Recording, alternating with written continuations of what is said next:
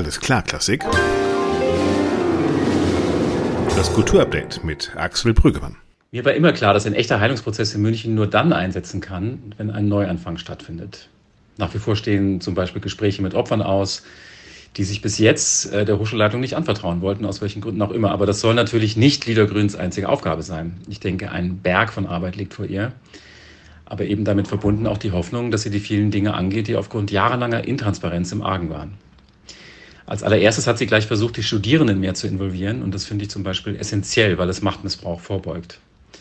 Mich persönlich überzeugt ihre Politik der offenen Tür und der offenen Kommunikation sehr. Und es ist deutlich zu spüren, dass ein frischer Wind weht. Der Hochschule wird es gut tun und zum ersten Mal seit langer Zeit betrete ich sie richtig gerne, denn die Aufbruchstimmung ist zu spüren. Das war Moritz Eggert, der Komponist, einer, der seit Jahren gegen die Missstände an der Musikhochschule in München gekämpft hat und sich jetzt freut, dass seit 1. Oktober die Musikhochschule eine neue Präsidentin hat, nämlich Lydia Grün. Vorher war sie in Detmold und jetzt ist sie angetreten, neue Wege in München zu finden. Das Musikstudium ist das Thema unseres heutigen Podcasts. Alles klar Klassik des Lismon Centers der Bertelsmann Stiftung. Wie muss sich das Studium reformieren, wenn man schaut, dass die gesamte Klassikszene gerade in einem Umbruch sich befindet? Wird der Umbruch vorgedacht an unseren Musikhochschulen oder wird wenigstens darauf reagiert? All das wollen wir wissen von Lydia Grün. Und ich habe euch gefragt, die Studierenden, was für Erfahrungen habt ihr mit eurem Studium? Wir werden Stimmen hören, unter anderem von dem angehenden Dirigenten Tim Fluch, der über die Situation in Dresden Dresden informiert. Die Angst nach öffentlicher Kritik an Lehrenden im Studium oder dem Berufseinstieg benachteiligt zu werden, ist weit verbreitet. Wir fordern die Möglichkeit einer anonymen Lehrevaluation sowie anonyme Beschwerdestellen. Mehr von Tim Fluch später. Dann sprechen wir auch mit Stefanie Beatrice Bär. Sie ist Vorsitzende der Studierendenvertretung der MUG, der Musik- und Kunstuniversität in Wien, einst bekannt als das Konservatorium. Ja, und um in das Thema reinzukommen, habe ich gedacht, rufe ich doch jemanden an, der selber auf eine lange Gesangkarriere zurückblicken kann und gleich gleichzeitig Lehrer und Dozent ist, schon sehr erfolgreiche Stimmen ausgebildet hat an der Hans-Eisler Musikhochschule in Berlin. Die Rede ist von Thomas Quastoff. Und ich habe dieses Interview bewusst an den Anfang gestellt, obwohl es ja eine mittelmäßige Sprachqualität hat, die ich jetzt schon entschuldige. Aber Thomas ist immer unterwegs und ich konnte ihn nur schnell im Taxi anrufen. Hier ist unser Gespräch. Hallo Thomas. Hallo, lieber Axel, grüß dich. Du bist nicht nur Giga-Sänger mit Giga-Karriere, sondern seit langem bist du auch tatsächlich Lehrer großer Stimmen, die inzwischen alle erfolgreich auf dem Lied- und Opernmarkt angekommen sind. Was ist deine Erfahrung mit jungen Sängerinnen und Sängern? Was fehlt an Hochschulen und was hoffst du, was du ihnen sozusagen aus deiner Erfahrung mitgeben kannst? Fange ich mal mit dem Negativen an. Das, was fehlt, ist Zeit. Ja. Wir haben natürlich leider das große Problem, dass wir durch die Einführung des Bachelor-Master-Systems die Absicht hatten, weltweit das Studium mehr oder weniger international anzugleichen. Mhm. Das hat aber letztendlich nichts gebracht, mhm. weil die Ausbildung beispielsweise in Amerika sehr viel umfassender und weitreichender ist als bei uns. Das heißt was? Ähm, umfassender heißt mehr Stunden oder heißt sozusagen tatsächlich Nein, auch das hat holistischer? damit zu tun, dass die einfach alles können. Ich glaube, dass die Ausbildung umfassender ist. Die können Musical singen, die können, okay. die können äh, im Grunde genommen auch Pop singen und die sind sich auch nicht zu schade, sowas zu machen. Mhm. Die Zeit ist so kurz, dass die Studentinnen und Studenten zwar alle wissen, wo der Stellknorpel ist, mhm. aber im Grunde genommen lernt keiner mehr wirklich vernünftig Musik zu machen. Das braucht erstens eine gute Technik und es braucht zweitens einfach auch, auch Lehrer und Lehrerinnen, die das vermitteln können. Mhm. Wenn du zum Beispiel, wie es mir auch passiert ist, eine große Stimme hast, die einfach wirklich Zeit braucht, mhm. die ist einfach nicht mehr da, weil die Regelstudienzeit durch das Bachelormasters eigentlich nochmal verkürzt worden ist. Ja, bei uns wird ja schon die Nase gerümpft, wenn du zu einem Studenten sagst, wissen Sie, wenn es vielleicht für eine große Solokarriere nicht reicht, bewerben Sie sich in irgendeinem professionellen Chor. Mhm. Das ist ja schon, mhm. das ist ja schon ausgedrückte Apokalypse. Ja, wir wollen gleich den Siegfried von der Musikhochschule. Ja, wo ja, ich und, einfach und, denke, Menschenskinder, mhm. heutzutage, wenn du eine Chorstelle hast, du bist fest angestellt. Du hast Beamtenstatus im Grunde genommen. Du mhm. kannst nebenbei deine Konzerte machen. Ich würde das heute wenn ich nicht hundertprozentig solistisch von einem Studenten oder einer Studentin überzeugt wäre, es jedem raten. Hm, Thomas, wir haben es ja mit einer Zeit des Umbruchs zu tun. Wir sehen, alles verändert sich in der Welt der Klassik. Was muss sich denn in der Welt der klassischen Ausbildung, also an den Hochschulen, verändern? Ich glaube einfach, dass wir Lehrer und Lehrerinnen ähm, sehr klar strukturiert sagen müssen, auch im Unterricht, wie die Realität aussieht. Mhm. Ich glaube immer noch, dass das zu wenig passiert.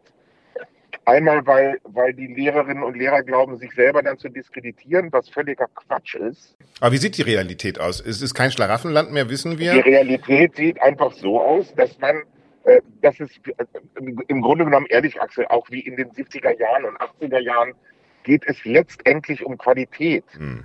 Und die Hochschulen sind aber gezwungen, auch durch, durch den Staat, dass wir letztendlich viel zu viele Leute aufnehmen müssen, weil sonst der Drohhammer kommt, ja, wenn ihr nicht genug aufnehmt, dann kürzen wir euch Stellen. Wenn ich das jetzt alles ähm, zusammenfasse, ähm, geht es in erster Linie darum, man muss ehrlich sein zu seinen Studenten, also und Absolut. zu sich selber und man Absolut. muss ehrlich sein, was die Welt da draußen betrifft, aber am Anfang von allem steht, wie seit 100 Jahren, die Qualität.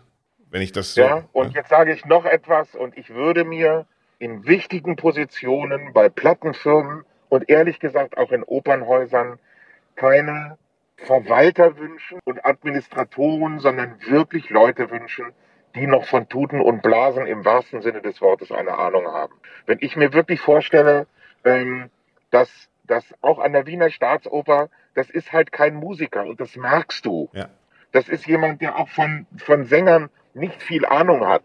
Mhm. Und ich finde an eine Wiener Staatsoper, das ist aber meine ganz persönliche Meinung, gehört ein fester Dirigent. Mhm. Aber jetzt sag doch mal, jetzt machst du das Ding aus, jetzt sag doch mal. Nee, warte, jetzt sage ich dir äh, noch erstmal vielen ja. herzlichen Dank, gute Fahrt, liebe Grüße an den Taxifahrer. So, und jetzt Sehr schalte ich das Ding aus, Thomas. Dank dir. Ja. ja, Thomas Quasthoff, da weiß man nie genau, was am Ende rauskommt. Hier noch so eine kleine Abrechnung mit der Wiener Staatsoper und ich weiß, ihr wollt wissen, was er gesagt hat, nachdem ich das Ding abgestellt habe, aber ich habe das Ding eben abgestellt. So, jetzt zurück zu unserem großen und wirklich sehr wichtigen Thema der Musikausbildung in Deutschland.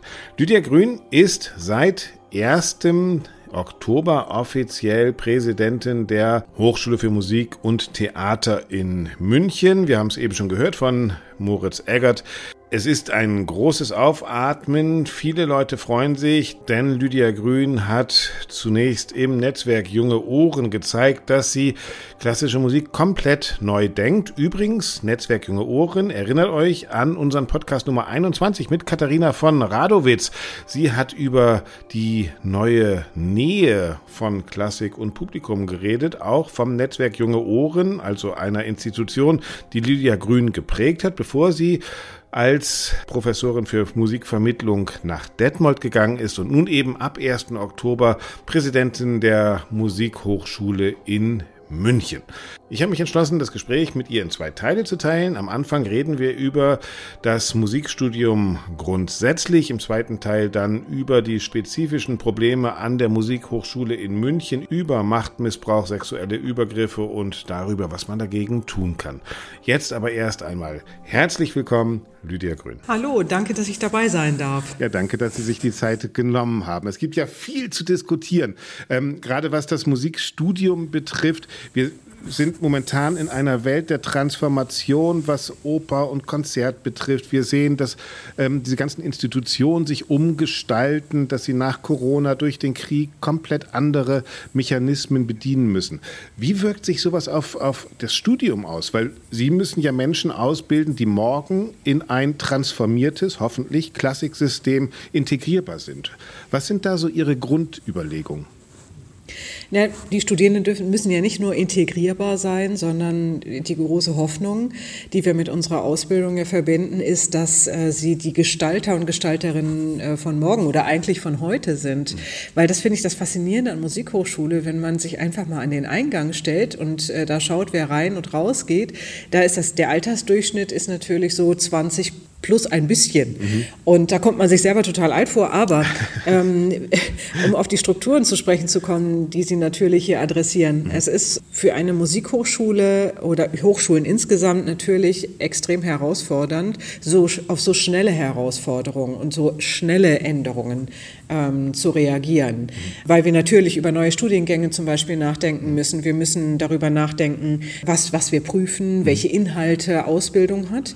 Da reden wir über eigentlich einen Studiengangsreformprozess. Absolut. Der dauert was Jahre. Sind für, was ne? sind das für Veränderungen, die Sie mhm. wahrnehmen, auf die ja. Sie reagieren müssen? Wo sind die konkret? Ja, also ich sehe erstmal, wenn wir ganz platt uns die Landschaft anschauen, dann reden wir über weniger Stellen mhm. im strukturellen, im institutionellen Bereich. Wir werden weniger Orchester haben, wir werden weniger Musik Musikschulen haben. Da braucht man, glaube ich, sagen, muss man kein Prophet sein, um das vorherzusagen. Ja, leider. Genau. Und das andere ist natürlich schon ähm, zum Beispiel auch so etwas, dass sich auch die Veran das Veranstaltungswesen verändert. Mhm.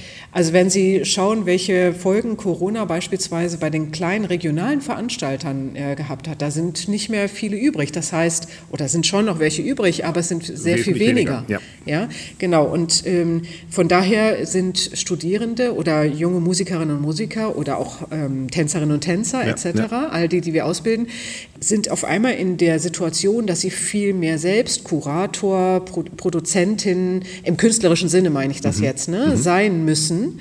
Und der dritte Aspekt ist, dass natürlich die Förderlandschaft darauf reagiert und andere Anforderungen daran stellt, um dort zum Beispiel erfolgreich einen, einen Antrag zu stellen. So. Mhm. Und das ist die Gemengelage von außen. Mhm. Ich nehme aber noch etwas anderes wahr. Die junge Generation selbst kommt mit anderen Vorstellungen ähm, in das Studium, jedenfalls Teile davon, die zum Beispiel sagen, ähm, ich möchte später eine Teilzeitstelle im Orchester okay. haben. Es sind viel, viel mehr als früher, äh, die sagen, ich brauche ein sicheres Standbein und möchte aber ein künstlerisches Spielbein haben. Mhm.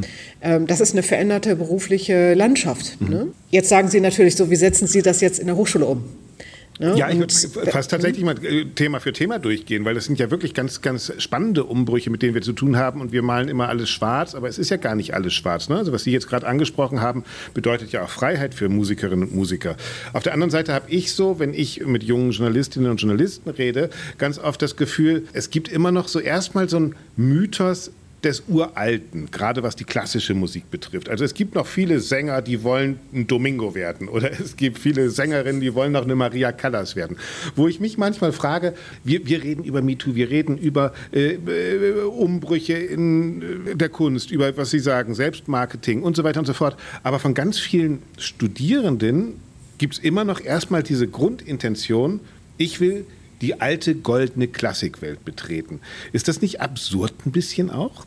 Also natürlich gibt es diese Studierenden und es ist auch legitim. Mhm. Ja? Also es gibt ja nach wie vor diesen Markt. Ja? Mhm. Und also wir haben natürlich große, signifikante Veränderungen in Europa und in den USA und ähnliches sozusagen. Aber wir haben natürlich auch noch andere Märkte, wo, die für die Klassik extrem wichtig sind, zum Beispiel der asiatische. Mhm. Natürlich ist ein, ein Teil dessen, deren der Studierenden, die Sie jetzt gerade ansprechen, die haben bestimmte Rollenvorbilder und eifern dem nach. Und das ist, das ist auch legitim, wie gesagt. Ich finde das komplett in Ordnung. Mhm. Ja? Aber ähm, ich würde auch gerne mal ehrlich gesagt mal eine neue Erhebung machen, wie, das, äh, wie die beruflichen Perspektiven von Studierenden mhm. oder die Wünsche äh, konkret aussehen, weil ich habe Teile dieses Bild nicht, was sie haben. Okay. Ähm, also ich kann es jetzt nur aus meiner anderen äh, oder früheren Tätigkeit in Detmold mhm. ähm, sehen. Natürlich, wie gesagt, wir haben den Mainstream. Wo Sie Musikvermittlung ähm, unterrichtet haben zum Beispiel, ne? Wo ich ja. Musikvermittlung, genau, aber ich hatte alle künstlerischen Studierenden bei mir, also die mussten einmal alle ja. bei mir durch. Ähm, und da haben sie sozusagen das gesamte Panorama bekommen. Und äh, es gibt viele Studierende, die, den, die, die, die Struktur hinterfragen und Orte suchen, wo sie das ausleben können. Mhm. Oder mit, äh, mit Menschen, die sie, denen sie diese Fragen stellen können oder mhm. mit denen sie gemeinsam darüber nachdenken können. Ich glaube, das wird immer mehr. Mhm. Also ich habe es immer früher so formuliert, die Fridays for Future Generation kommt auch langsam in den Musik- und Kunsthochschulen mhm. an, ist ein bisschen zeitverzögert, aber war immer ne? so bei Kommt. uns, ja, genau. Ja, wir waren Richtig. immer ein bisschen später dran, ja. Ja, es reift dafür ja, bei uns länger. Genau. Ja? Genau. ja, Sie sind so, so optimistisch, genau. Ja. ja, das ist mein Beruf. Ja. Aber ähm, um Scherz beiseite, also das, wir brauchen eigentlich nicht zwei Fraktionen mhm. oder drei Fraktionen, mhm. sondern das muss sich untereinander in Dialog befinden. Mhm. Und das ist, die, finde ich, die eigentliche Herausforderung. Es ist ja auch ein breites Feld, mit dem wir zu tun haben. Genau. Gehen wir noch mal einmal diese, diese drei Punkte durch, die Sie eben genannt haben. Also auf der einen Seite haben Sie gesagt, es wird da draußen noch weniger Stellen geben. Die Musikhochschulen haben ja schon immer zur Hälfte Arbeitslose ausgebildet für sehr hohe Kosten. Ja? Also kaum ein Studium ist so kostenintensiv und persönlich wie das Musikstudium und gleichzeitig gab es immer relativ wenig feste Jobs, wenn das der Traum ist. Diese Situation scheint sich ja nun noch zu verschärfen. Wie, wie konkret reagieren Sie darauf? Sagen Sie, wir müssen auch weniger ausbilden oder wir müssen die Leute so ausbilden, dass sie dann tatsächlich auch Unternehmer in eigener Sache werden und sich ihre eigenen Jobs schaffen können? Ich glaube eher Letzteres. Mhm. Also, weil ich glaube, dass wir, weil ein Teil des Marktes von dem oder des Bereichs, über den wir sprechen, ähm, schon die auch hohen Studierendenzahlen oder die Studierendenzahlen, die wir jetzt gerade haben, äh, braucht, um eben eine Spitze, über die wir hier reden, ähm, auszubilden. Das heißt, äh, wir brauchen eigentlich innerhalb der Hochschulen so mehrere Pfade, die man gehen kann und währenddessen auch unterschiedlich beschreiten kann. Und diese Offenheit würde ich gerne stärker voranstellen. Mhm. Ähm, die Hauptexpertise sehe ich dafür wirklich in den einzelnen Instituten. Bei uns heißen die Fachbereiche Institute. Mhm. Und ähm, jedes dieser einzelnen Institute, ich hatte letztens Institutsleitungskonferenz, deshalb ist noch ganz frisch im Kopf, ja. stellt diese Fragen. Mhm. Aber es ist natürlich komplett unterschiedlich. Ein Kirchenmusikinstitut hat ganz andere gesellschaftliche Herausforderungen, auf die die reagieren müssen, als beispielsweise der Studiengang in der Volksmusik. Mhm. Und für mich sind zwei Dinge wichtig dabei. Das erste ist, ich muss das Gefühl haben oder ich wünsche mir das Gefühl, dass sich die Kolleginnen und Kollegen gemeinsam mit den Studierenden auf diesem Weg befinden, sich diesen Fragen zu stellen. Und zwar nicht nur die Fragen zu stellen, sondern auch versuch, zu versuchen, Antworten zu finden, neue Formate auszuprobieren mhm. zum Beispiel. Oder wie jetzt unsere Ballettakademie hat ein neues pädagogisches Konzept für künstlerische Lehre entworfen und diskutiert das demnächst in der Konferenz. Also eine Systematik reinzuziehen, nicht zu sagen, wir haben die und die und die Herausforderungen und jetzt gucken wir mal, wie wir darauf reagieren, sondern sich systematisch zu überlegen, was heißt das eigentlich? Und den Wandel schon Konkret. mitgestalten aus, der, aus dem ja. Studium heraus, ja, genau. Mhm. Genau, genau. Und das Zweite ist, und das finde ich noch viel schwieriger, ähm, dadurch, dass wir so viele Expertisen haben, haben wir lauter leuchtende Impulse und in meiner Vorstellung von Musikhochschule verbinden die sich. Mhm. Ich mache mal ein Beispiel. Wir haben ähm, ein Digital Art Center. Mhm. Ja, eigentlich ein Thema, was ja alle betrifft. Dennoch ist das sozusagen natürlich in einem Zentrum. Und ähm, die Professorinnen und Professoren, die dort lehren oder zukünftig lehren werden, ähm, für die ist es zum Beispiel extrem wichtig, die Vernetzung in die Hochschule hineinzuhaben. Mhm war ja wahrscheinlich auch ein struktureller ja, Fehler, kann man fast sagen, den wir jahrelang gemacht haben, dass wir gedacht haben, in so einem Hochschulstudium, da muss ich perfekt Klavier spielen lernen oder perfekt singen lernen oder perfekt tanzen lernen oder was auch immer. Das ist ja, wie wir alle wissen, auch sehr anstrengend und sehr zeitaufreibend und da geht es in viele kleine Details und in viele Einzelstunden. Und dann geht man zum Beispiel als Sängerin oder Sänger ans Stadttheater und macht erstmal so ein bisschen Repertoire, ist ein junger Sänger, lernt eigentlich da erst die Praxis und dann kommt vielleicht irgendwann mal die Karriere, wenn man entdeckt wird, die große. Sie sagen jetzt, wenn ich Sie richtig verstanden habe, eigentlich müssen wir viel mehr Praxis schon ins Studium reinziehen. Würde das nicht auf Kosten auch einer qualitativen Künstlerinnen und Künstlerausbildung gehen? Nee, Sie haben gerade in Ihrer Frage ein, ein Wort verwendet, da reagiere ich immer so. Ja, bitte, äh, bitte. Instinktmäßig. Sie mir die Augen aus. Ja. das Thema Repertoire. Mhm. Wir haben die Herausforderung, äh, dass wir eben nicht mehr von dem einen Repertoire sprechen mhm. können. Mhm. Also gerade, natürlich haben wir ein Kernrepertoire und da müssen wir eine Grundorientierung haben. Aber die Anforderungen in der künstlerischen Praxis gehen mittlerweile darüber hinaus. Mhm. Also, dass ich eben mit wachem Blick durch die Welt laufe und sensibel wahrnehme, ähm, welches Repertoire äh, für meine Hörerinnen und Hörer oder für mein Publikum, was ich mit dem ich etwas erzählen möchte, was da sinnvoll ist dramaturgisch. Mhm. Ja, ich gehe jetzt, also das heißt, ich muss ja selber inhaltlich extrem flexibel sein. Ähm, ich glaube, da haben wir noch wirklich was zu erledigen. Und mhm. ähm, in dem Sinne kann man nicht mehr von dieser ganz klassischen, also nicht mehr ausschließlich von dieser ganz klassischen Karriere sprechen, die Sie gerade so gemalt nee, genau, haben. Genau, das war ja, glaube ich, auch der Fehler, ne? diese, diese Schritte sozusagen vorwegzunehmen, um damit auch zu verhindern, dass man äh, fließend sich äh, weiterentwickelt. Bleibt aber trotzdem die Frage offen von Hardcore-Klassik-Fans wahrscheinlich. Ja, aber wenn ich die jetzt auch schon sozusagen mit Blick auf das Publikum ausrichte, dass sie schon Dramaturgen ihrer eigenen Darbietungen sein sollen, geht das ja irgendwo wieder weg, diese Zeit. Also von der meinetwegen klanglichen Perfektion oder sowas. Ähm, glauben Sie, dass man da entweder oder sehen muss oder dass man sowohl als auch tatsächlich schaffen kann? Ja, ich glaube, das Stichwort ist hier teilen lernen. Ne? Mhm.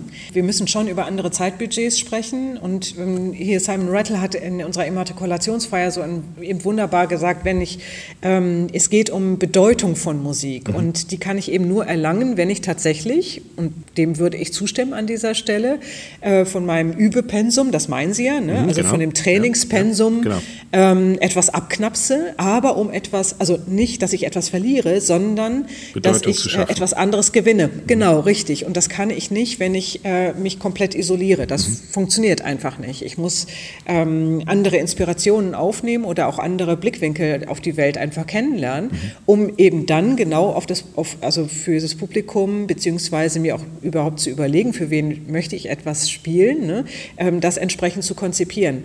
Denn das bleibt ja nicht bei dem Thema Repertoire stehen. Genau. Ja, wir haben, äh, also wenn Sie äh, gebucht werden quasi oder gebucht werden wollen, äh, beispielsweise beispielsweise im Festivalbetrieb, dann ist es äh, mittlerweile State of the Art, dass sie natürlich ein Vermittlungsprogramm mitbringen. Mhm. Ähm, schon allein da brauchen sie extra Kompetenzen wir gehen über das ganze Thema Digitalisierung. Also das, was ich damit sagen möchte, das ist nicht nur Unternehmertum, sondern das ist eigentlich der erweiterte Begriff einer weiter gefassten KünstlerInnenpersönlichkeit, die wir hier meinen. Wir hatten zu Corona-Zeiten auch ein blödes Wort, aber diese Relevanzdebatte, auch klar zu merken, wir müssen unsere Kunst wieder in die Gesellschaft bringen. Merken wir ja im Journalismus auch. Ja? Also die reine Kritik die Synkope im 78. Takt war jetzt nicht so wie bei dem und dem 1824, sondern darüber hinaus müssen wir im Journalismus ja auch schaffen, wieder unsere Kultur mit Anknüpfungspunkten an Gesellschaft zu verankern. Ja? Also ist das das, was Sie meinen, dass dieses Bewusstsein überhaupt wieder herzustellen, dass Künstlerinnen und Künstler im Leben stehen und nicht nur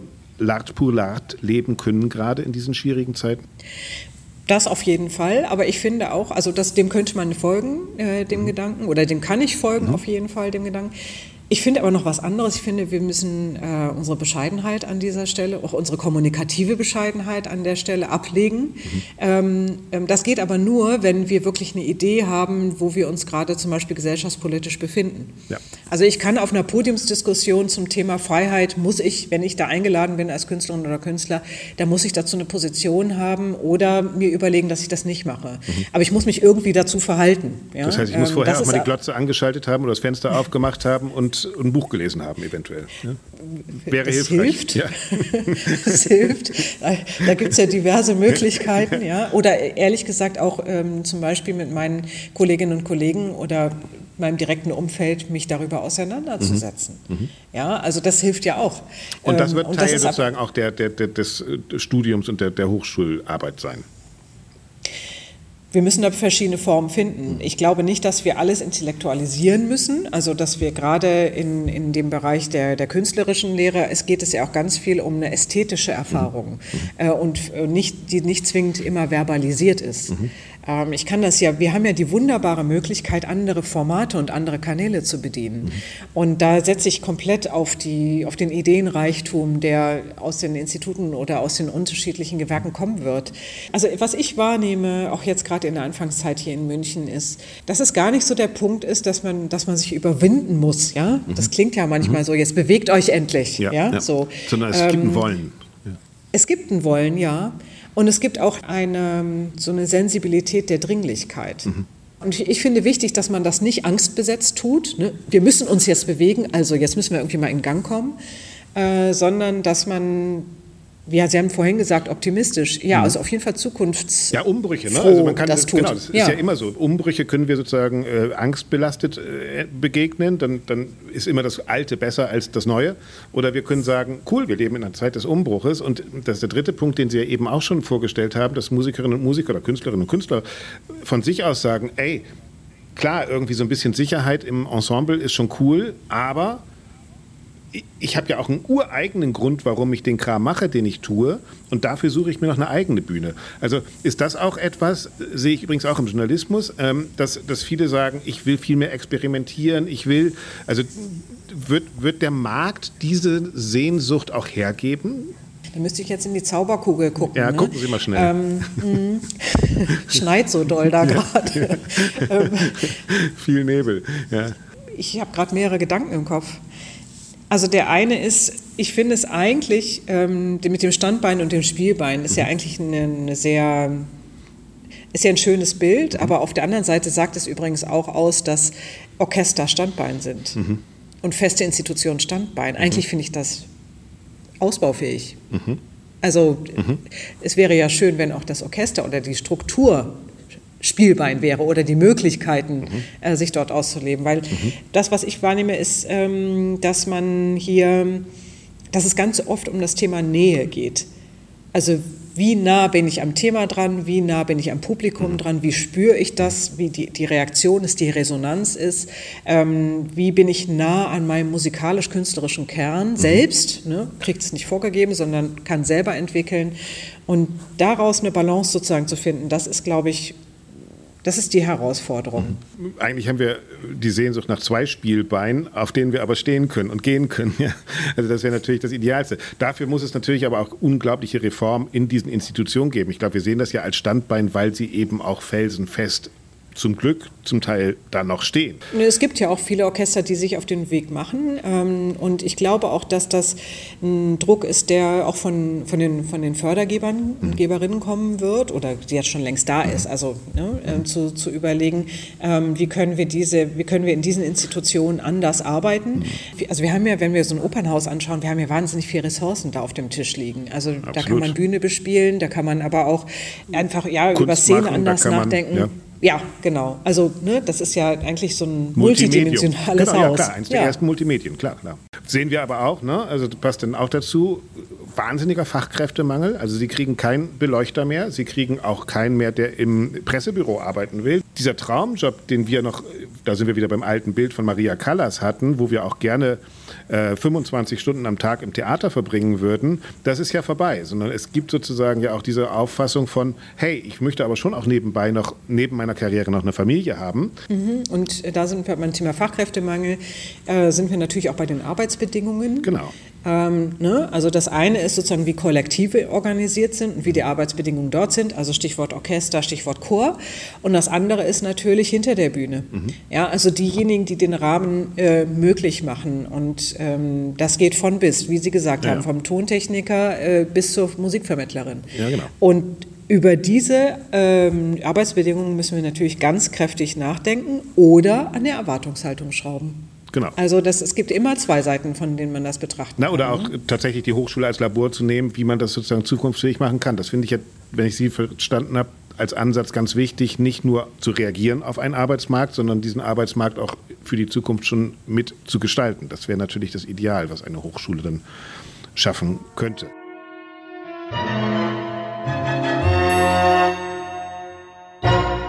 Soweit Lydia Grün, die Präsidentin der Musikhochschule in München. Wir werden noch im zweiten Teil des Gespräches über Machtmissbrauch reden, natürlich über die Causa Siegfried Mauser, der in München übergriffig geworden ist, verurteilt wurde zu einer Gefängnisstrafe und ein Erbe hinterlassen hat, das mit Sicherheit nicht ganz leicht zu bewältigen ist.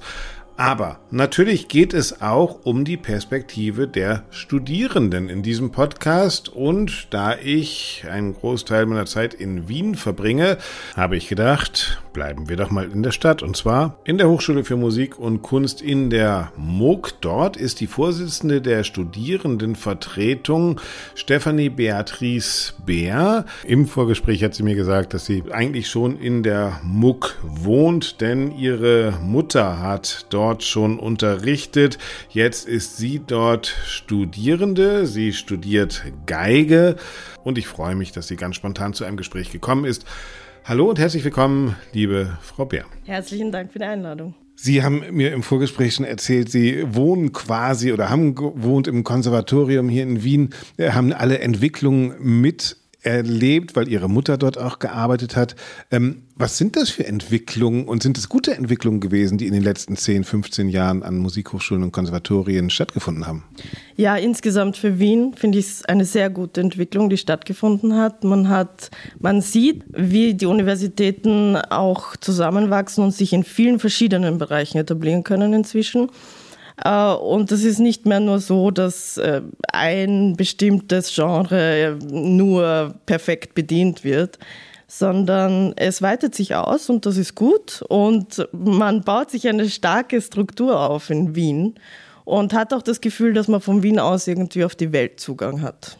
Wie kann man diesen, diesen Wandel beschreiben? Ist das, dass es früher wirklich nur auf die musikalische Perfektion ankam, auf die Technik, auf das ja, perfektionistische Spiel und jetzt kommt noch was hinzu? Frau Grün hat uns erzählt, es geht darum, natürlich muss man dann Übungsstunden vielleicht mal wegfallen lassen, aber dafür auch mal ein Buch lesen und sich bewusst werden, warum man den Kram überhaupt macht. Würden Sie sagen, diese Entwicklung findet statt und sie findet auch zum Glück statt? Sie findet zum Glück statt, weil man mehr als gesamter Mensch geformt wird, habe ich das Gefühl. Und das sollte auch das universitäre Ziel letztendlich sein, dass man über den Tellerrand hinausblickt und nicht nur künstlerisch in seinem eigenen, in seinen eigenen vier Wänden in Kämmerchen still und heimlich übt und dann vielleicht nur auf die Bühne hinausgeht, sondern auch wirklich äh, sich gesamt einen Eindruck verschafft und äh, verschiedene Blickwinkel auch auf die Kunst dann lernt zu übertragen und im Idealfall das Ganze auch noch wissenschaftlich fundiert äh, zum Studium macht. Ja. Sind denn die Strukturen vorhanden? Also wir reden momentan ja immer darüber, dass die Klassik sich in einem Transformationsprozess befindet, dass sich viele Sachen verändern, die Ensembles werden kleiner, Orchester äh, werden privatisiert. Ist die Struktur, die Sie in Ihrem Studium vorfinden als Geigerin, ähm, überhaupt noch kompatibel mit dem, was da draußen stattfindet? Das ist eine sehr gute Frage, weil das ist letztendlich die Frage, die sich eigentlich die Universität stellen sollte. Ich denke, dass wir uns doch äh, auch schon im Studium äh, die Gelegenheit haben, sehr gut ähm, mit dem Berufsleben schon in Kontakt zu kommen, gerade in Wien. Und bin dafür auch sehr dankbar. Ob die Universität das schafft. Also man kann sagen, es reduzieren sich die Stellen, es reduziert sich alles und ähm, das Ausbildungsniveau und, und Pensum wächst. Ich sehe das als nichts Schlechtes im Prinzip. Also eigentlich, ähm, glaube ich, können wir dadurch auch auf andere Genres und auf andere Berufe ähm, auch Leute ausbilden. Also der Markt wandelt sich und ich denke, dass man eben, wie gesagt, über den Tellerrand hinausblickend auch dann sich ausweiten auf andere Sparten kann. Kulturvermittlung, Wissenschaft, und so weiter. Das hat Frau Grün uns auch erklärt, dass das sozusagen das Ziel ist, was sie jetzt auch mit einer Reform an ihrer Musikhochschule in München machen will. Wie, wie sehen Sie das äh, bei sich hier in Wien? Werden Sie auch dafür ausgebildet, eigene Programme zu konzipieren? Vielleicht tatsächlich zu sagen, okay, ich mache irgendwie eine halbe Stelle im Orchester, aber eine andere Hälfte meines Lebens gehört auch irgendwie meiner Kunstvorstellung und ich kann Konzepte, Programme machen, die vielleicht außerhalb des normalen, routinierten, klassischen Repertoires liegen. Ist das alles bei Ihnen selbst oder merken Sie, dass Sie da auch Unterstützung in der Hochschule bekommen? Man bekommt die Unterstützung, wenn man danach sucht. Sicher, wenn man eigene Vorstellungen hat, dann ähm, kann ich mir gut, gut vorstellen, dass äh, man auch zweigleisig fahren kann. Ja, zum Beispiel, ich, ich bin jetzt im Pädagogikstudium auch noch, also ist das Unterrichten schließt sich für mich nie aus, neben dem immer selbst musizieren. Und äh, ich glaube, das ist ein schöner Zwischenweg, dass man sich nicht mehr nur so auf dieses künstlerische Schienendenken fokussiert und fixiert vor allem. Wie ist denn das für Sie? Sie haben gesagt, gerade in Wien hat man viele Möglichkeiten, auch als Substitut in Orchestern zu spielen, in Opernhäusern. Es gibt hier wirklich, das gibt es wirklich genug in Wien, äh, für wenig Geld viel spielen zu können. äh, wenn Sie dann so ein Ensemble sehen, mit dem Sie zusammenspielen, würden Sie sagen, Sie sind schon eine andere Generation, weil Sie auch andere Erwartungen vielleicht an Ihren Beruf haben und sagen, ach, Fulltime zweite Geige in irgendeinem Orchester ist vielleicht doch nicht so richtig geil die ganze Zeit? äh, ja, also wir bringen irgendwie doch frischen Wind in diese Generation. Das ist schon mein Eindruck und es wandelt sich gerade sehr in Wien. Also es kommt eine neue Generation nach und ich denke, das tut den Orchestern auch sehr gut. Was unterscheidet diese Generation? Was würden Sie sagen? Was, was sind Ihre Schwerpunkte? Einerseits eben das, äh, das vielseitig ausgebildet sein. Man merkt den Unterschied zu, zu diesen vor 30, 40 Jahren, wo man wirklich nur aufs Instrument fixiert war und jetzt eigentlich fertige Menschen ins Orchester kommen, die aber gleichzeitig auch viel jünger sind. Problem für die Dirigenten und Dirigentinnen, ja. da sitzen plötzlich Leute, die einen Willen haben. Das stimmt, ja. Also nicht mehr, nicht mehr alles und äh, verfolgen und ja. Das Glauben Sie auch, dass sich ein Umgangston ändert in Ihrer Generation? Also, weil gerade auch da, wir kommen aus dem Gespräch aus München, jetzt sind wir in Wien, da hatten wir auch Vorfälle von MeToo, äh, die wir beobachtet haben, wo auch Konsequenzen gezogen wurden, muss man sagen. Aber es ist ja absurd, dass gerade in dieser Welt des humanistischen, schönen Klangs dann tatsächlich doch immer wieder äh, Leute auftauchen, die genau diesen Humanismus in ihrem Handeln verraten. Ist das etwas, wo Sie sagen, das haben die Musikhochschulen jetzt schon auf dem Plan? Plan und auch im Griff oder ist da noch Verbesserungspotenzial? Verbesserungspotenzial gibt es immer. Am Plan ist es auf jeden Fall und da hat sich sehr viel getan. Also gerade auch die letzten drei Jahre, würde ich sagen, hat sich enorm viel Bewusstsein dafür getan. Ich glaube, dass viel Machtausübung und viel ja, falsche Vorstellungen von, von Professoren, äh, Studenten Studentinnenverhältnis äh, stattfinden und das auch sehr leicht ausnutzbar ist. Ja. Immer noch. Immer noch. Ja, aber das bietet irgendwie auch die Hierarchie, also Vorstellung, dass man noch immer das Gefühl hat, naja, er ist der Professor sozusagen und man muss sich dem Ganzen unterwerfen. Nein, muss man nicht, letztendlich. Und dieses Bewusstsein ist immer mehr da, Gott sei Dank. Ja. Und wird auch in die Strukturen integriert, dass Sie keine Angst mehr haben, sich beschweren zu können, wenn irgendwas passiert. Würden Sie sagen, da sind schon die ähm, Hochschulen, jedenfalls hier in Wien, auf dem richtigen Weg? Also wir auf jeden Fall. Ich kann von ÖH-Seite jetzt äh, von der Gleichbehandlungskommission berichten, äh, dass wir auch anonym ganz viele Anfragen haben, die dann auch sehr ernst genommen werden und auch viel gebracht haben. Ja. Und sind Sie konkret mit solchen Verhalten in Kontakt gekommen? Ja, ich bin sozusagen ein gebrandmarktes Kind, weil ich auch äh, andere Zeiten erlebt habe, wo, wo gewisse Strukturen als selbstverständlich angesehen wurden, die es eigentlich aus meinem heutigen Denken nicht waren und die ich so nicht akzeptieren hätte müssen, auch damals. Was ist das? Haben Sie noch ein Beispiel dafür? Ja, meine alte Professorin kann man ganz einfach so sagen. Aber was ist da passiert? Also was, was, das sind hierarchische Strukturen oder sind das Ausbildungsstrukturen? Was, was, was, was das ist die Yesterday School? Ich verstehe, das sind äh, pädagogische Stilmittel. Ja? Man bezeichnet es teilweise auch als schwarze Pädagogik. Und das wurde doch äh, bis zu einem gewissen Grad in Wien gerne praktiziert. Ja. Da bin ich, stehe ich jetzt total auf dem Schlauch. Schwarze Pädagogik heißt, das ist mit Druck, mit. Was, äh, mit Erniedrigung, mit, okay. mit Druck, mit. Äh, Menschen brechen, damit er zum ja, Künstler wird? Genau, also man, man bricht quasi, damit der Professor oder die Professorin diejenige ist, die einen dann letztendlich aufbaut und quasi so stark macht, dass man für diesen ganzen Konkurrenzkampf oder, oder für die Bühne einfach unverwundbar ist. Und dieses, dieses Denken hat stattgefunden und hat bis zu einem gewissen Grad leider leider auch sehr gut funktioniert. Meine letzte Frage, wenn Sie so eine Hochschule leiten würden, was wäre denn, was wären die ein, zwei Punkte, wo Sie sagen würden, das würde ich doch vielleicht anders machen oder da würde ich die Schwerpunkte verschieben? Ich würde bezüglich Freiheit der Studierenden vielleicht äh, zu entscheiden, in welche Richtung ich gehen möchte, bezüglich Wissenschaft, bezüglich Kunst bezüglich ähm, Fächern vielleicht äh, mehr Freiraum lassen. Ja. Ich denke, wir werden schon in die wissenschaftliche Richtung auch ausgebildet, was prinzipiell gut ist. Aber ich spüre auch einen gewissen Druck dazu, also dass wir müssen auf Biegen und Brechen. Und ich denke, äh, solche Dinge entstehen, also der, der Drang nach Wissen und Forschung entsteht nicht aus dem Du musst jetzt, sondern eigentlich nach der Fragestellung. Und nach du musst wissen Neugier. wollen. Ja. Genau, die Neugier. Und das würde ich, dem würde ich mehr Raum geben, überhaupt entstehen zu können. Ja. Also Frau Bär, wenn ich das zusammenfassen kann, äh, Transformation findet statt. Mehr Freiheit äh, suchen wir und ähm, ein definitives Ende von alten Unarten in der Ausbildung. Aber da sagen Sie, wenn ich das so richtig verstehe, dieses Ende ist eigentlich schon gekommen. Ist schon gekommen und das Bewusstsein ist auf jeden Fall da. Und das war, glaube ich, das Schwierigste, das Umdenken zu bewirken. Vielen Dank, Frau Bär, und alles Gute Ihnen. Vielen Dank Ihnen. der Jingle. Das ist übrigens auch ein kleiner Gruß aus der Musikhochschule in München. Fabian Blum, der Kompositionsschüler von Moritz Eggert, hat diese Intro, die ja inzwischen von euch vielfach variiert wurde, die ihr immer noch variieren könnt, komponiert.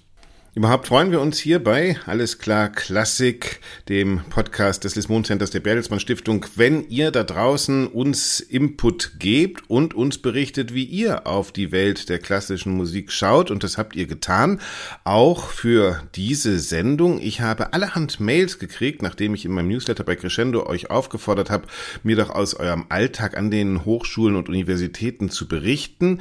Ein Großteil dieser Zuschriften war interessanterweise anonym, weil offenbar doch viele von euch, Studentinnen und Studenten, noch immer Repressalien befürchten. Aber es gibt Punkte, die sich herauskristallisieren. Besonders in der Kritik stehen Machtstrukturen und Machtmissbrauch an deutschen Musikhochschulen. Beklagt werden außerdem fehlende Evaluation, was an größeren Universitäten absolute Selbstverständlichkeit ist, fehlt an Musikhochschulen völlig oder hat kaum Auswirkungen. Also die Forderung nach Evaluation und Qualitätsstandards, vor allen Dingen aber auch kürzere Wege der Beschwerde und weniger Angst vor Repressalien im Falle von Beschwerden. Außerdem wird gefordert, in zahlreichen Brandbriefen an zahlreichen Hochschulen ähm, transparente Standards für Prüfungen und deren Bewertung zu schaffen. Es wird immer noch beklagt, dass Sexismus und Rassismus Teil des Hochschulstudiums seien und dann geht es, ein wichtiger Punkt, immer wieder um die interne Kommunikation. Und ich glaube, damit ist hauptsächlich gemeint, dass auch die Leitung einer Hochschule mit ihren Studierenden kommuniziert, dass man transparent ist und dass man tatsächlich einen offenen und angstlosen Dialog pflegt. Einer, der all das auf den Punkt bringt, ist Tim Fluch. Er studiert Dirigieren in Dresden. Wir haben ihn am Anfang des Podcasts schon gehört. Und jetzt geben wir ihm noch ein bisschen Raum, um noch einmal seine Punkte aufzuzeigen. Hallo, Herr Brüggemann. Ich befinde mich gerade am Ende meines Dirigierstudiums an der Hochschule für Musik Dresden und war in den letzten zwei Jahren im Studierendenrat der HFM Dresden aktiv. 2021 im Zuge der Corona-Pandemie haben sich die Studierendenvertretungen der deutschen Musikhochschulen zusammengeschlossen und in Zusammenarbeit mit dem freien Zusammenschluss der Studierendenschaften äh, einen Brandbrief zur Lage äh, der Musikstudierenden veröffentlicht. Neben den äh, Problemen, die in der Corona-Pandemie für die Studierenden aufgetreten sind, Stichwort digitale Lehre, gab es auch äh, viele andere Anliegen, die da verarbeitet wurden. Wichtig sind hier die fehlende verpflichtende und anonyme Evaluation, obwohl die in manchen Bundesländern gesetzlich vorgeschrieben ist. Hierzu aus dem Brandbrief. Studierende trauen sich aufgrund des starken Abhängigkeitsverhältnisses zu ihren Lehrenden im Einzelunterricht häufig nicht Beschwerden einzureichen oder das Gespräch mit ihren Lehrenden zu suchen. Die Angst nach öffentlicher Kritik an Lehrenden im Studium oder dem Berufseinstieg benachteiligt zu werden, ist weit verbreitet. Wir fordern die Möglichkeit einer anonymen Lehrevaluation sowie anonyme Beschwerdestellen. Weitere Anliegen von uns äh, ist die Bewertung von Prüfungen und Prüfungsleistungen. Die ist in vielen Fällen doch ziemlich intransparent. Eine wichtige Forderung von uns ist außerdem die Abschaffung von Studiengebühren für Studierende aus dem Nicht-EU-Ausland. Angesprochen werden außerdem die mangelnde Ausstattung an vielen Hochschulen. So ist oft einfach zu wenig Personal in Verwaltungen und ja auch in der Lehre vorhanden. Das ist also zu wenig Leute für zu viele äh, Studierende. Persönlich ist mir aber noch wichtig zu erwähnen, ich persönlich habe wirklich wahnsinnig tolle Lehrende gehabt.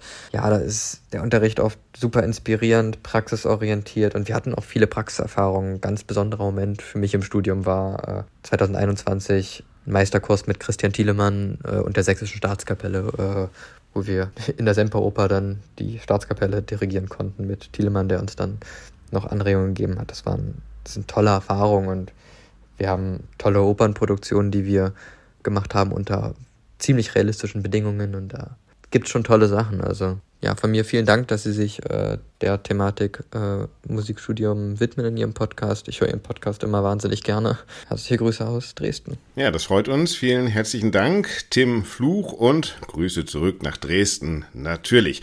Da sind allerhand Punkte, die es noch abzuarbeiten gilt an den Musikhochschulen in Deutschland, wie wir hören. Aber was mir gefallen hat an dieser Sprachnachricht von Tim Fluch ist, dass er natürlich auch optimistisch in die Zukunft schaut und dass er durchaus auch positive Beispiele Beispiele an unseren Musikhochschulen finden kann.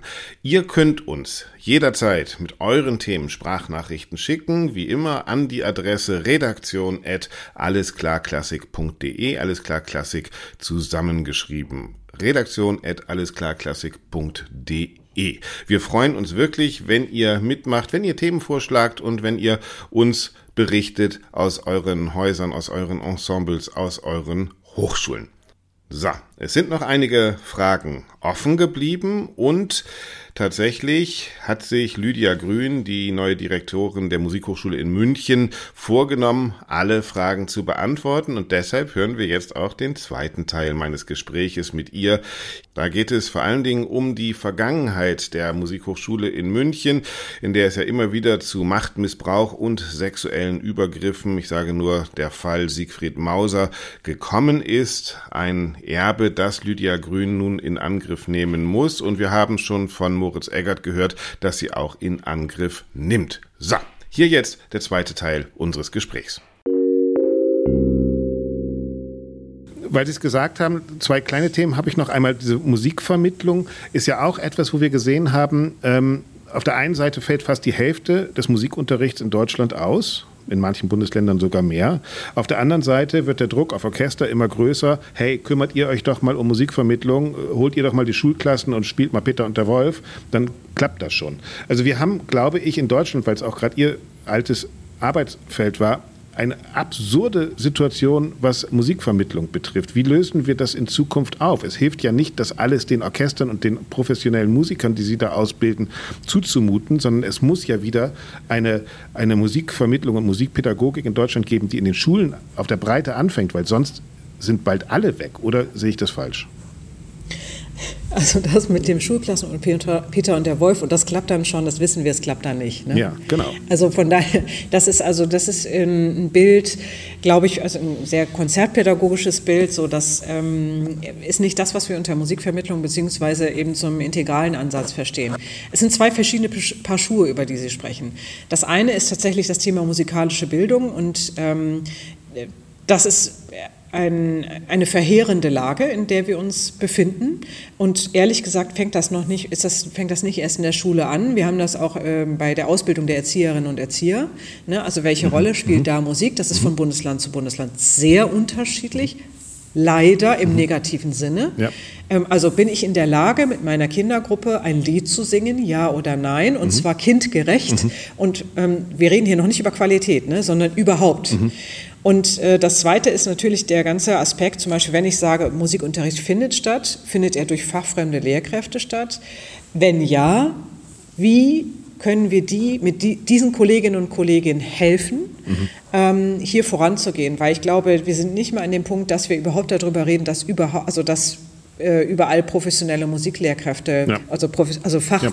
fachlich ausgebildete Musiklehrkräfte unterrichten. Das heißt, das ist eigentlich schon ähm, ja, ist eine schle sehr schlechte Situation, ja. ähm, aber mit der müssen wir irgendwie umgehen. Und das von der, vor allen Dingen ist das, das erst, der erste Punkt wirklich daran zu setzen, ähm, dass wir eine ästhetische Auseinandersetzung mit Musik im qualitativen Sinne auch haben, mhm. also im Sinne von erfahren und erleben. Und dann können wir natürlich, wenn wir das haben, das ist schon eine Riesenaufgabe, und da appelliere ich an die Politik, hier stärker ein Signal und auch Ressourcen ähm, locker zu machen, mhm. ähm, auch für, äh, gerne in Kooperation mit, der, mit den Hochschulen, um da zum Beispiel die Fortbildung von fachfremden Lehrkräften nach vorne zu genau, treiben. Genau, das können Sie auch nicht alleine. Sie müssen ne? da ja ein politisches Richtig. Umfeld haben, in dem das funktioniert. Ja. Genau, genau. Und der zweite Punkt ist, ähm, dann in, ich sag mal, regionalen Kulturnetzwerken zu denken. Mhm. Die Schule und das Orchester oder die Musikschule in gemeinsamem Tun mhm. zu fördern. Mhm. Ja, ähm, es gab ein Programm, was in der Richtung gut funktioniert hat, die Kulturagentinnen und Agenten beispielsweise. Ja. Aber wenn wir uns äh, sozusagen äh, diese Partnerschaften regional anschauen, sind vor allen Dingen äh, Schulformen hier ganz vorne dran, Stichwort Gymnasium, ja. ähm, wo man sagt, Stärken, Stärken, was es bleibt, wo bleiben eigentlich die anderen? Mhm. Und da, da, müssen wir mit einem flächendeckenden Programm ran, ehrlich gesagt. Sonst ähm, haben wir ein fundamentales Problem nicht nur für die klassische Musik, sondern für die musikalische Erfahrung insgesamt. Schauen Sie sich an, wie viele Chöre, Jugendchöre ja. vor allem, Kinderchöre in Corona-Zeiten ähm, dicht gemacht haben und sind. wieder aufgemacht haben. Ja. ja. Ich glaube, das müssen wir tatsächlich dann auch nochmal als, als gesonderten Podcast äh, behandeln, dieses ganze Bildungskonzept, weil das ist so ausufernd und eben, ich glaube, die große Gefahr besteht ja darin, dass wir von Orchestern erwarten, jetzt die Lösung zu bringen. Dabei ist es eine, natürlich eine politische äh, Entscheidung, ob wir das wollen oder nicht. Ganz kurze letzte Frage mit ganz kurzer Antwort vielleicht, ich, obwohl das Themenfeld groß ist und wir wollen auch gar nicht lange in die Vergangenheit gucken, aber gerade bei Ihnen an der Hochschule, ich sage nur Fall Mauser und so weiter und so fort, gab es ja sozusagen auch für uns alle öffentlich zu bestaunen, dass ausgerechnet die Kultur, die sich immer den Humanismus auf die Fahnen schreibt, dann gerade schon in der Ausbildung oft Grenzen überschreitet, die No-Gos waren. Wir reden über MeToo, wir reden über ähm, Hierarchien, über ähm, äh, Missbrauch von Macht und so weiter und so fort. Warum passiert das so oft ausgerechnet in der Kultur und in der Kunst? Und was verdammt können wir dagegen tun, dass das endlich mal aufhört? Was wir dagegen tun können, ist eine Null-Toleranz-Politik. Mhm. Es gibt Grenzen und wenn die überschritten werden, muss es Sanktionen geben und gibt es auch Sanktionen. Das ist das eine. Und ähm, wir werden als Hochschulleitung dafür stehen, dass genau das passiert. Und ähm, das zweite ist, diese Grenzen sichtbar zu machen. Ja, ich muss ja äh, von beiden Seiten, egal wen das jetzt betrifft, ähm, muss ich wissen, ich, da ist die Grenze von jemandem. Und in diesem Prozess ähm, sind wir alle miteinander. Das ist nicht nur ein München-Thema, das ist ein allgemeines Thema von künstlerischer Lehre, ähm, sich zu überlegen und oder dafür wacher zu werden als früher. Ähm, zu sehen, wann überschreite ich etwas. Und das, das meinen nicht nur sexuelle Übergriffe, das ist das eine. Das andere sind die ganzen Psycho, äh, also psychischen ja. Übergriffe oder Machtmissbräuche, ähm, weil es natürlich ein sehr, also weil wir auch Wert darauf legen, auf ein sehr enges Verhältnis oder ein sehr persönliches und sehr intensives Verhältnis, zum Beispiel zwischen Lehrenden und Studierenden, mhm. weil die künstlerische Ausbildung darauf zielt, eine Persönlichkeit zu formen. Natürlich. Und das geht nur im, in, einer, in einer beidseitig respektierten Partnerschaft. Mhm. Ähm, und das ist der zweite große, oder nicht der zweite, sind eigentlich zwei parallele Schritte, ähm, dass wir sehr, sehr klar machen müssen, ähm, was Grenzen sind wo die aufhören oder wo die stehen quasi und wie ich dann, je nachdem, auf welcher Seite ich mich befinde oder eigentlich, wie gesagt, wir reden von Partnerinnen und Partnern im professionellen Sinne, äh, wie ich das respektiere. Ja, und ein Klima ja, zu schaffen, in dem das auch diskutiert genau. werden kann natürlich. Ne? Ja. ja, und indem man, genau, indem man Fragen stellen kann, indem man sich melden kann und ähm, indem man ein Netzwerk von Vertrauenspersonen hat, auf die man zugehen kann. Weil das ja auch etwas ist, wie wir eben schon besprochen haben, was in der Hochschule anfängt und sich fortsetzt dann in unattraktiven Arbeitsplätzen. Ja, keiner will irgendwie die Hand von irgendjemandem auf dem Hintern haben, auch nicht im Theater. Ja, also das ist halt, aber nirgendwo dort, will man das übrigens. Das, ja. Genau, ja, aber äh, beim DAX-Unternehmen funktioniert das schon einigermaßen und beim Theater scheint sich das noch nicht ganz durchgesetzt zu haben. Aber auch da hoffen wir dann sozusagen auf neue Generationen, die dann aus der Hochschule kommen, die das natürlich in einem ganz anderen Bewusstsein machen, oder? Das ist tatsächlich, wird mir in unserem Gespräch klar, dass die Hochschule eigentlich schon der Spiegel der Kulturszene von morgen sein könnte und sollte. Ja, wir sind die erste Sozialisierungsinstanz, nenne ich mal, ne? so an der Stelle. Ähm, und ich glaube, was da einfach, also ich kann nur sagen, wie ich persönlich ähm, einfach auch dieses Thema auch in meiner alten Hochschule beispielsweise als stellvertretende äh, Gleichstellungsbeauftragte behandelt habe, einfach mit wirklich ganz klarer Konsequenz. Ganz klarer Konsequenz und ähm, auch immer dem Aspekt, ähm, alle Seiten ins Gespräch zu bringen. Das ist total schwierig ja. bei dem Thema, ja. weil es angstbesetzt ist, weil es schambesetzt ist, weil es ja um ganz furchtbare Situationen manchmal geht, äh, auch, ähm, auch das Offenbaren ähm, ja. als Betroffener, als Betroffene ist überhaupt gar kein einfacher Prozess. Das ist das eigentlich wahrscheinlich das Schwierigste überhaupt. Ähm, und dafür muss eine Atmosphäre geschaffen werden, dass das erstens gewollt ist, also dass Transparenz gewollt ist, dass es Ansprechmöglichkeiten gibt und dass es dann aber auch ähm, unterschiedliche Wege gibt, damit wirklich auch klar und eindeutig umzugehen. Also auf allen Feldern sehen wir, die Musikhochschule ist Vordenkanstalt für das, was wir hoffentlich bald in den Institutionen bekommen. Frau Grün, vielen herzlichen Dank, dass Sie uns so ein bisschen Einblick gegeben haben in das, was wir dann in 15 Jahren in der Klassik- und Kulturwelt alles neu erleben werden. Vielen herzlichen Dank. Ich danke Ihnen, lieber Herr Brüggemann. Es hat mir Spaß gemacht.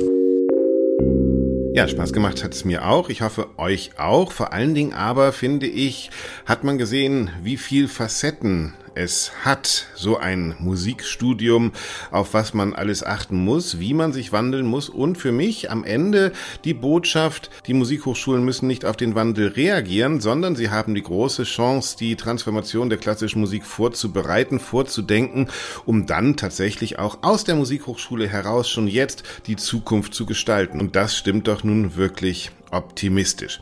Vielen, vielen Dank euch allen nochmal, die ihr mitgemacht habt, die ihr euch beteiligt habt an unserer Diskussion. Wie gesagt, gerne könnt ihr euch weiter beteiligen. Nehmt Kontakt auf mit uns über redaktion at allesklarklassik.de. Übrigens, ich habe auch einen YouTube-Kanal eingerichtet. Der Podcast ist jetzt auch auf YouTube nachzuhören. Einfach bei Alles klar Klassik bei YouTube. Dort gibt es neben dem Podcast unter der Woche auch noch hin und wieder aktuelle Videos und Kommentare zur Situation der klassischen Musik. Was fehlt ist natürlich Doro Gregor. Ich habe es letzte Woche schon gesagt. Ab nächster Sendung ist sie dann wieder dabei und ich freue mich, dass wir uns dann auch wieder über die aktuelle Klassikwoche austauschen können. Bis dahin sage ich euch allen, haltet die Ohren steif und wenn ihr wollt, bitte empfehlt uns einfach weiter. Lasst uns ein Like da, wenn es euch gefallen hat und natürlich könnt ihr den Podcast auch bei eurem Anbieter abonnieren, kostenlos und dann werdet ihr regelmäßig darauf hingewiesen, wenn es eine neue Folge von Alles klar Klassik gibt. So, jetzt höre ich auf, sag Danke und freue mich auf die Diskussion.